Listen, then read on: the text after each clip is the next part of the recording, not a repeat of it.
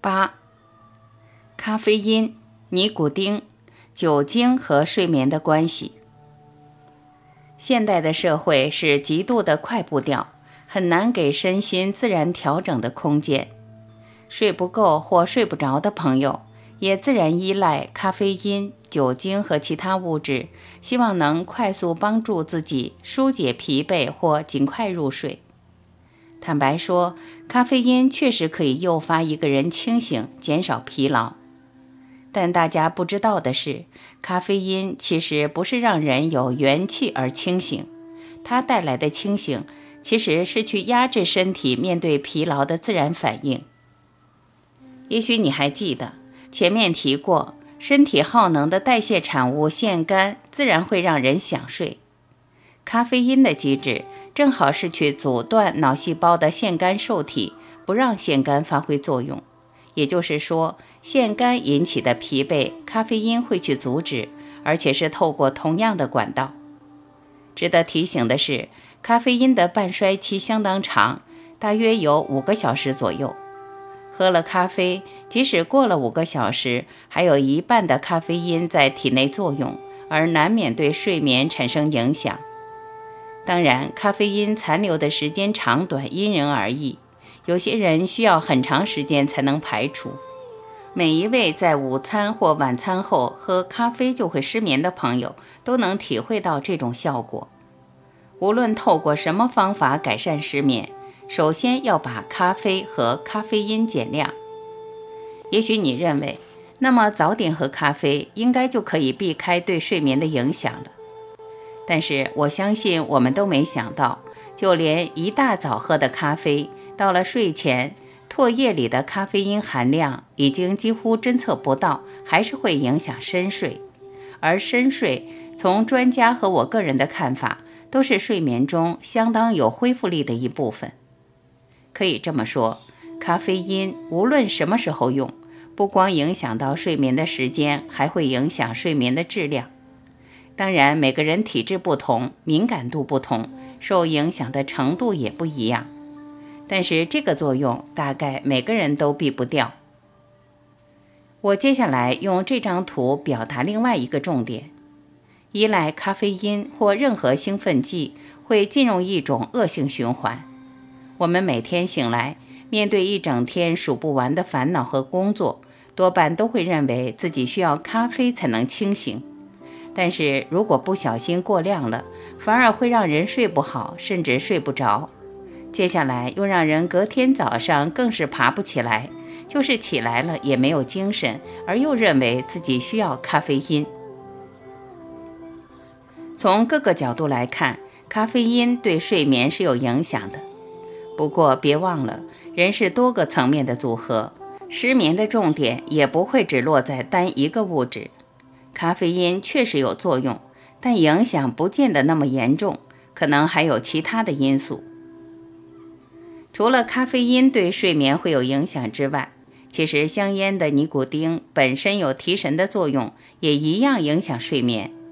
在北美、欧洲及中国台湾，抽烟的人越来越少，但是只要到其他发展中的地区，我们会发现比例还是相当高。我相信不用我讲，你已经想到了。是的，尼古丁和咖啡因一样的会影响睡眠的质与量。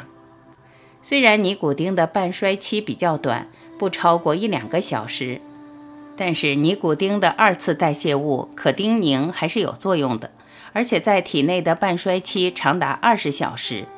也就是说，即使一天后，还是有接近一半的可丁宁在作用。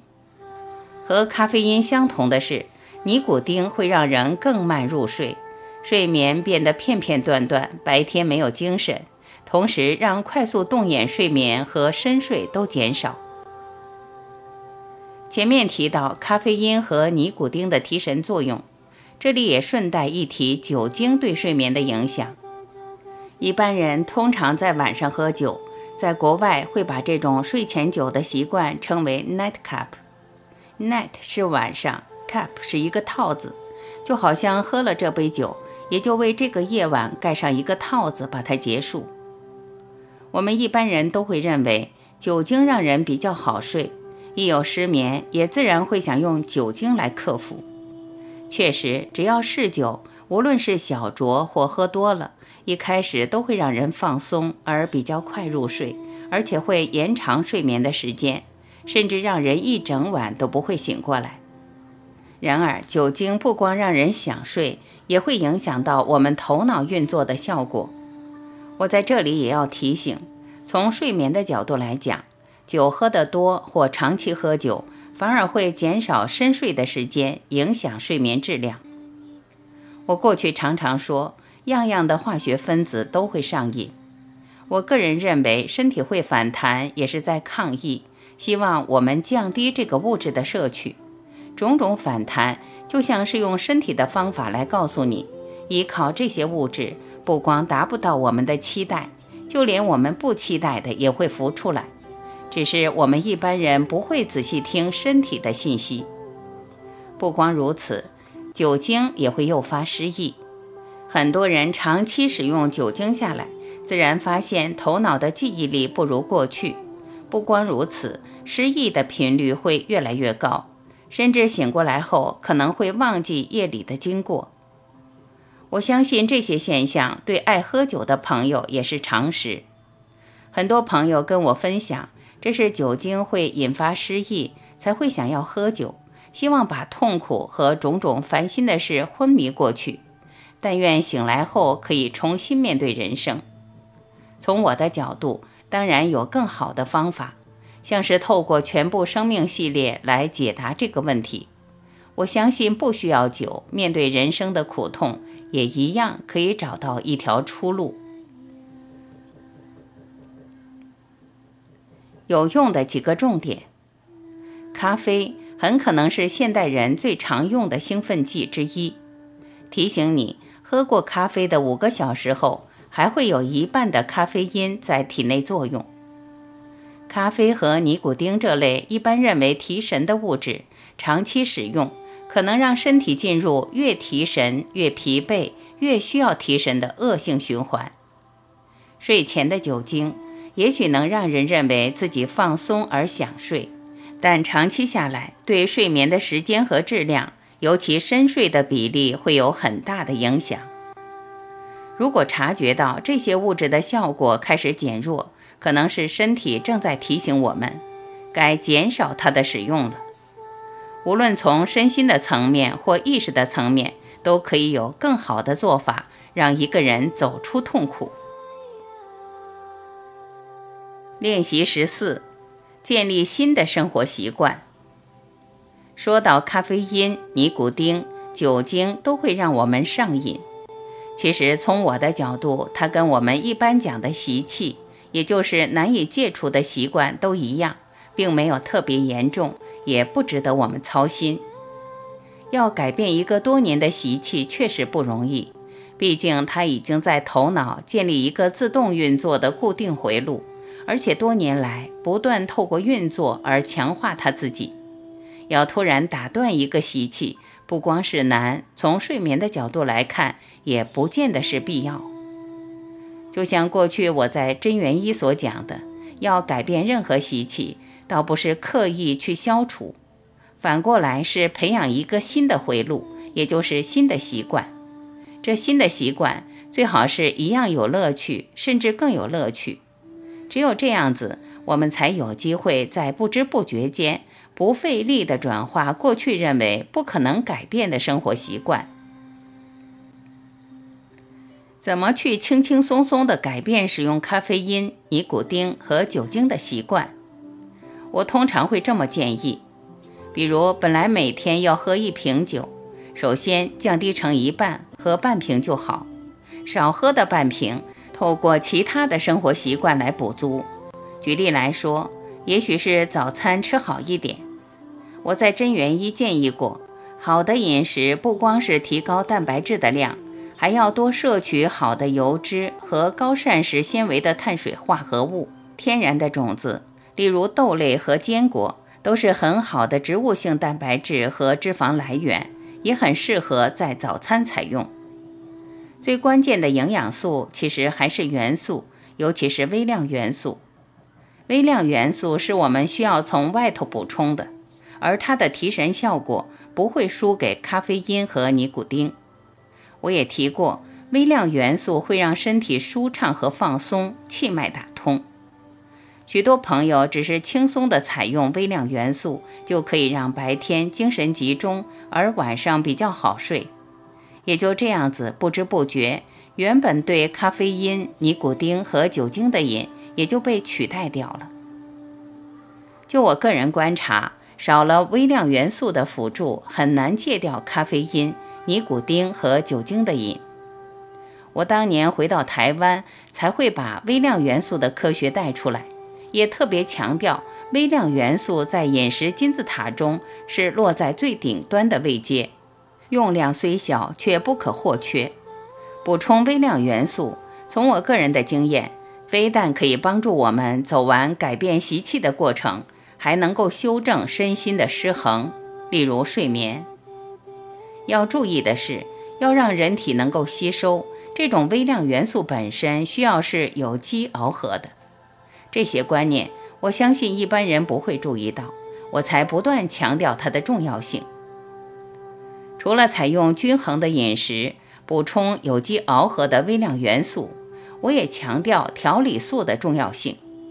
调理素，也就是神农氏所称的上药，本身是许多有机蔬菜或草药的天然精华，和微量元素一样，用量虽然少，但会调整我们的体质。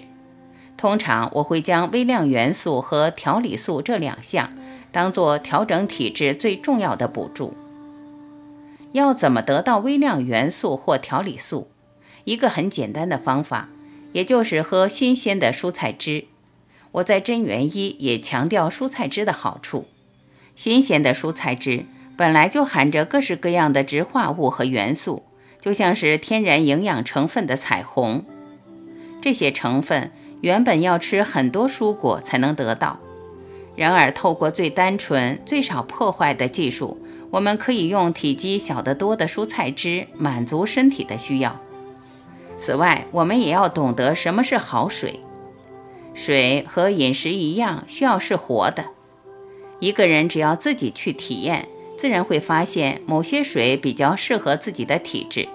随着身体需求的变化，适合的水的种类也会改变。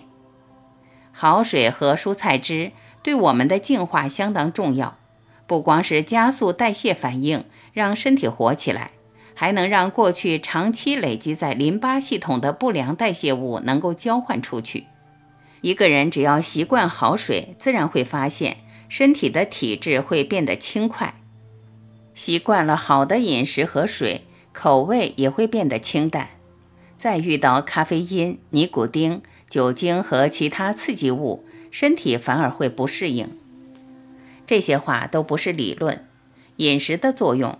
我会在这本书的第五篇再做整理，但更重要的是，我们自己亲身去尝试，去自然发现效果。我甚至认为，一个人只要懂得营养均衡，本身已经带来一个没有回头路的转变。我们接下来自然会吃得清淡，到不需要再去补充其他的刺激品或兴奋剂来应付生活。除了妥当的饮食，我们还要懂得运动。尤其在习气转变的过程中，更需要运动的支持。一个人懂得运动，会自然发现，透过运动可以刺激代谢，而接下来让人放松。大量运动对于交感和副交感神经系统恢复均衡有最快的效果。我从运动新观念开始，就将运动分成有氧、健身和拉伸三大部分。健身和有氧本身可以加快代谢，尤其提高同化作用，等于减缓退化的速度。一个人年纪大了，肌肉本来已经开始流失，透过运动，就像突然进行一个反复的工程，不光在老化的路上踩一个刹车，还让肌肉量提高，也调整内分泌的循环。当年为了帮助有慢性病、失眠和抑郁的朋友，我在台北成立身心灵转化中心作为示范。接下来，我也透过运动新观念，强调还原六法的运动。后来再进一步透过螺旋舞和结构调整来证明这些原理是有效的。过去这些实作已经帮助了许多朋友。我相信你已经老早想到，我们要取得健康，绝对不是只从单一的层面着手，而是从生活各层面来巩固身心的均衡。除了饮食和运动，还包括心理的管理、呼吸和静坐。这些练习只要采用，也许一两个星期内就会发现效果。要提醒的是，一开始的几天可能就会有好转反应。有些人可能会觉得很容易累，也许还会认为是不是身体不对劲。接下来，汗、排泄物和口腔都有很重的味道。然而，我会提醒这些朋友不用担心，这其实是身体在排毒，也就是把咖啡因、尼古丁囤积在身体的代谢物排出来。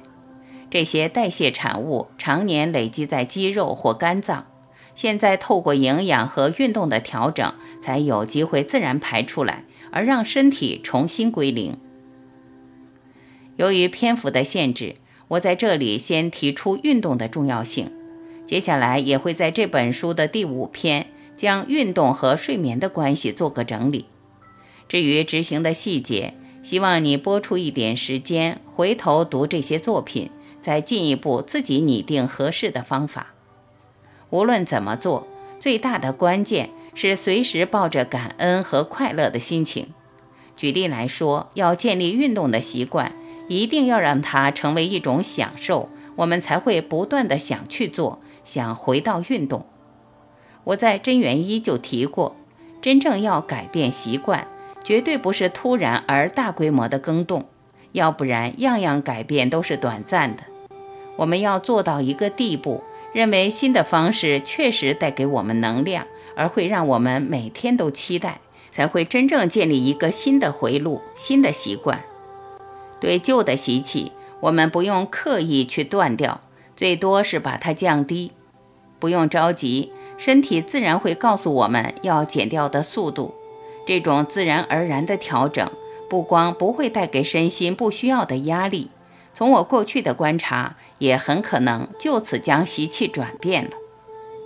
反过来讲，其实也不需要完全戒掉习气。我们读到这里，应该已经发现，一个人要好睡，是透过态度的转变。心态转变比任何习气的作用都大。既然如此，我们倒也不需要担心戒不了这么多年的习气。最后，我还是要再强调一次：失眠既不是疾病，也不是一个重大的问题。用轻松的态度来面对，反而可能得到更好的改善。